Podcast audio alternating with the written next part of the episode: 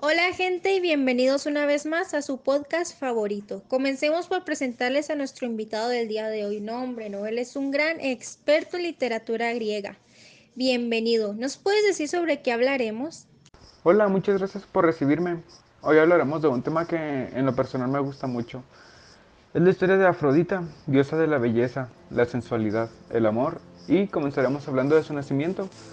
Según la mitología griega, Afrodita ya nació siendo una mujer adulta, con una hermosa figura que atraía a cualquier hombre que la miraba.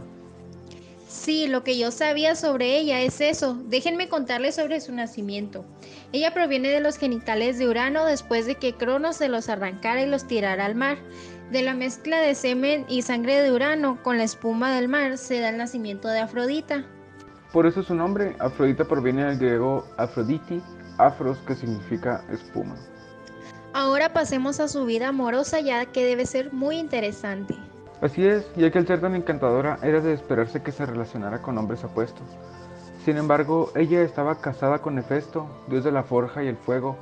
Este era un hombre para nada considerado guapo, debido a las que tenía desde nacimiento. Y se relaciona con Afrodita ya que la hermosa mujer fue entregada a él como su esposa por los dioses. Y cabe recalcar que Afrodita nunca se interesó por Hefesto y nunca llegó a tener sentimientos por él. Incluso la diosa le fue infiel con Ares, el dios de la guerra. Y a los ojos de Afrodita, el perfecto candidato pues era muy apuesto. Sí, definitivamente se nota que Afrodita no quería para nada a Hefesto.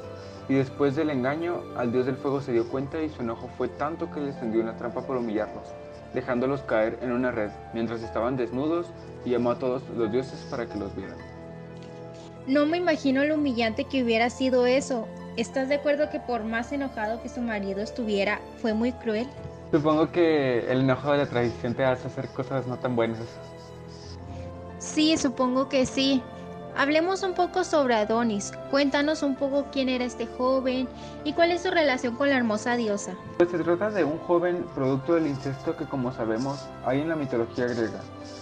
Es hijo de Mirra y del rey de Chipre, este era su padre. ¿Y cómo sucede esto? Mirra afirmó que era tan bella como Afrodita, y la diosa por tal insolencia le castigó.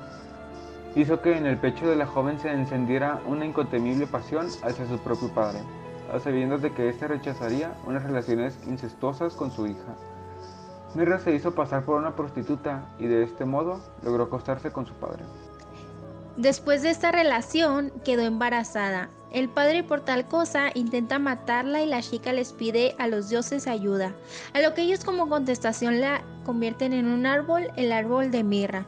Sin embargo, su embarazo estaba tan avanzado que de la corteza del árbol nace Adonis, quien fue adoptado por Afrodita. Pasemos a recalcar los poderes o lo que hace tan especial a Afrodita. ¿Por qué no les cuentas a la audiencia lo que platicábamos ahorita? Sí, hablábamos de lo que destaca de ella, pues como sabemos todos los dioses del Olimpo tenían dones. En el caso de Afrodita era el amor por el cuerpo, la lujuria, la reproducción, el sexo, la belleza y la fertilidad. Para terminar me gustaría mencionar que esta diosa al ser tan hermosa y bella, así como erótica ante los ojos de todos, porque así era, al alguien querer compararse con ella le castigaba, como lo hizo con Mirra. Aquí vemos que es mejor no compararse con otras personas, mucho menos si es la diosa de la belleza. Así es, tienes mucha razón, no se comparen con nadie. Todos y todas son muy apuestos a su manera y vivan la felicidad de la vida. Bueno gente, por hoy es todo, esperemos si les haya gustado el tema de hoy. Muchas gracias por escucharnos, los esperamos en un nuevo episodio, hasta la próxima.